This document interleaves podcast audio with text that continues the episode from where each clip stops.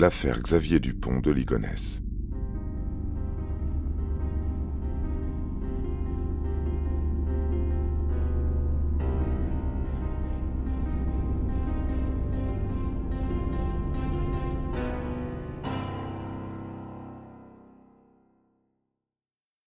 À Nantes, dans un quartier résidentiel mêlant classe moyenne et aisée, le temps s'est arrêté au numéro 55 du boulevard Robert Schumann. Depuis le début de ce mois d'avril 2011, les volets noirs parsemant la façade blanche demeurent clos. En face, les véhicules stationnés s'enlisent. Sur la boîte à lettres, un mot placardé indique sobrement Courrier à retourner à leurs expéditeurs. Merci. Intrigué, le voisinage se concerte et tombe d'accord. Voilà plusieurs jours que personne n'a vu ou entendu les occupants de la maison. Les signes extérieurs laissent présager un déménagement soudain, certes, mais dont la logistique aurait sans doute été remarquée. Un camion en plein milieu de la chaussée, des allers-retours les bras chargés, des encombrants que l'on cède volontiers. Le scénario ne tient pas. L'appréhension prévaut sur la curiosité et les autorités sont prévenues. En France, à en croire le ministère de l'Intérieur, quarante mille individus se volatilisent chaque année, dont les trois quarts sont retrouvés. Sans compter qu'un citoyen majeur a le droit de mettre les voiles du jour au lendemain, sans que les forces de l'ordre ne remuent ciel et terre derrière lui. Ici, le contexte est différent. La famille entière, les Dupont de Ligonnès, s'évaporent ensemble. Un couple et ses quatre enfants, qui, comme bien souvent au début de ce genre d'affaires, est décrite comme ordinaire, sans histoire.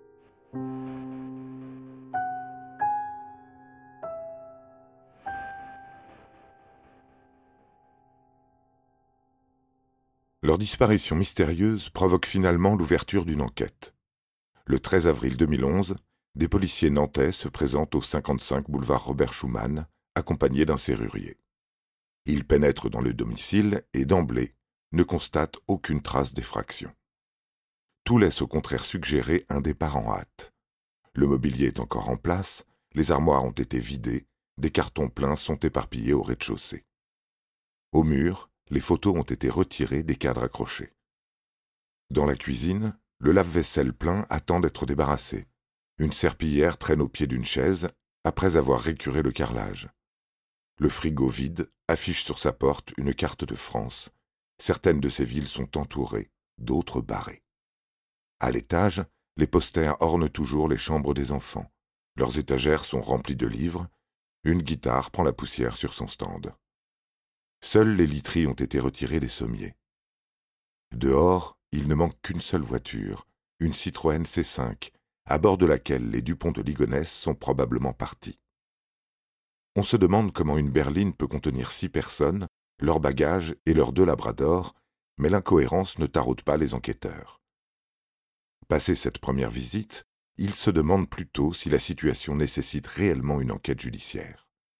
Une famille s'en va sans dire au revoir, vexe quelque peu leurs voisins qui échafaudent de nombreuses théories, et l'histoire aurait pu en rester là.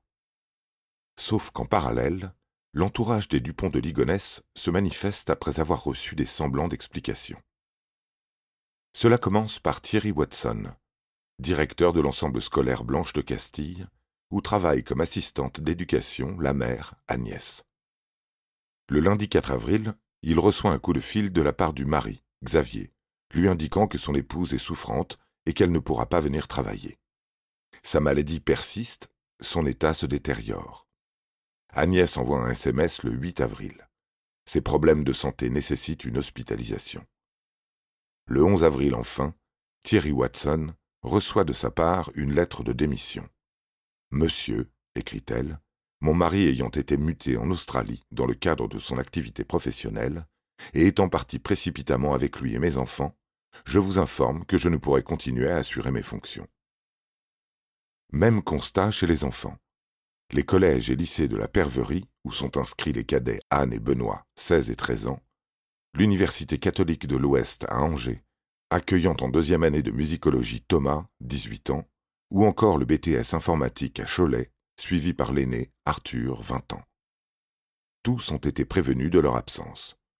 Angine, gastro, accident de scooter. le sort semble s'acharner sur les Dupont de Ligonnès. Et puis, en plein milieu d'année scolaire, il migre sans préavis de l'autre côté du globe terrestre, à quinze mille kilomètres de Nantes. Le constat est déjà difficile à avaler. Et voilà que les proches d'Agnès et de Xavier reçoivent simultanément, à partir du 8 avril, une étrange lettre signée conjointement par la famille. Longue de plusieurs pages dactylographiées, elle commence ainsi. Coucou tout le monde, méga surprise, nous sommes partis en urgence aux USA, dans des conditions très particulières que nous vous expliquerons ci-dessous. Vous recevrez ce courrier par la voie postale classique, car nous n'avons plus la possibilité de communiquer autrement, et ce pendant quelques années, pour des raisons de sécurité. Au moment où vous lisez cette lettre, nous ne sommes plus en France et nous ne pourrons y revenir pendant un temps encore indéterminé. Vous devez vous demander ce que tout cela signifie. Voici l'histoire, du moins ce que nous sommes autorisés à vous en dire.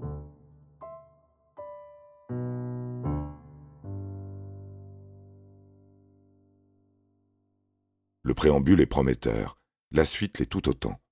Xavier explique qu'en 2003, alors qu'il était en train de créer une société à Miami, il aurait été contacté par la DEA, l'agence fédérale consacrée à lutter contre le trafic de drogue sur le territoire américain.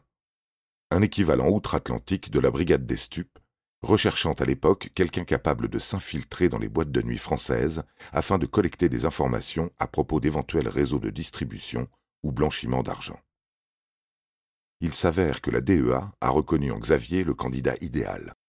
Commercial sur les routes du lundi au vendredi, démarchant quotidiennement hôtels, restaurants et discothèques.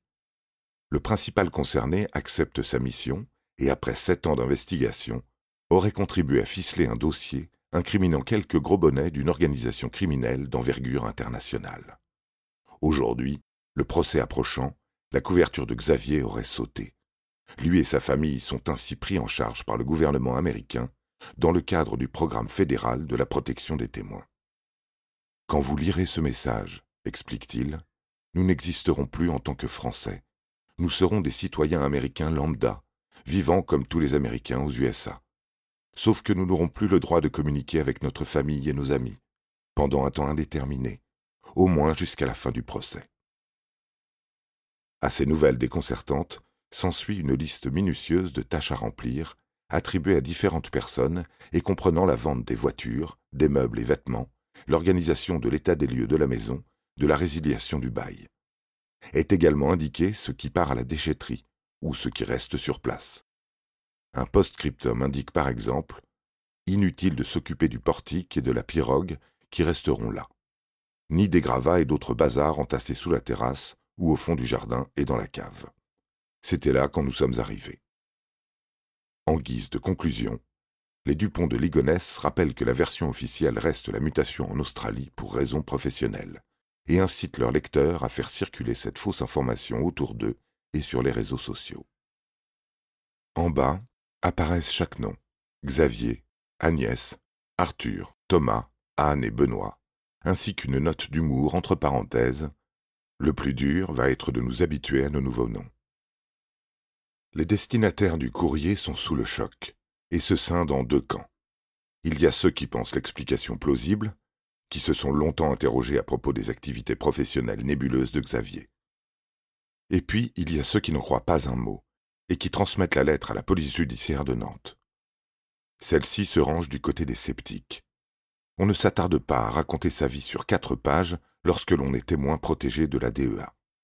Jamais le gouvernement américain n'aurait permis ce genre d'imprudence. Les gares et aéroports de France sont vérifiés. Aucun n'a enregistré le passage de la famille Dupont de Ligonnès. La clé de l'énigme réside forcément au 55 boulevard Robert Schumann et a pu échapper aux enquêteurs en premier lieu.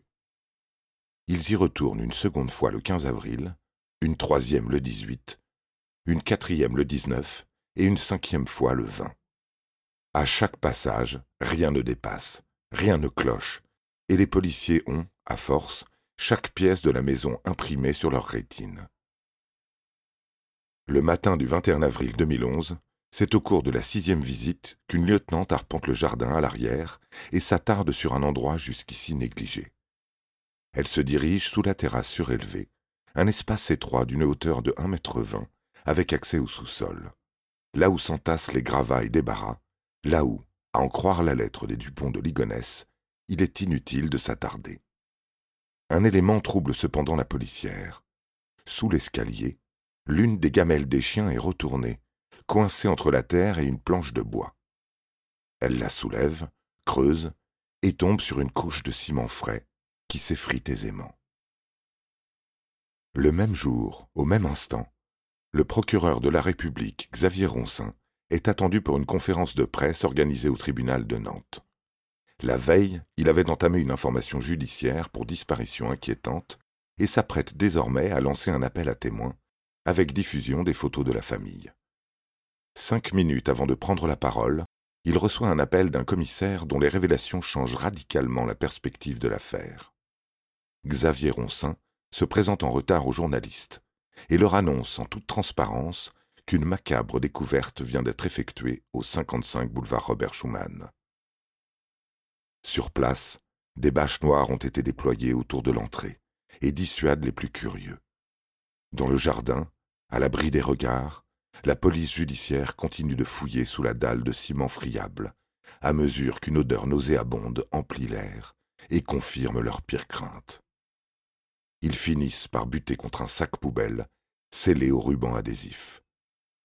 À l'intérieur, emmitouflé dans un duvet tel un sarcophage de fortune, repose un premier corps, celui d'un jeune homme couvert de chaux vives, du calcaire calciné, connu pour accélérer la décomposition des corps.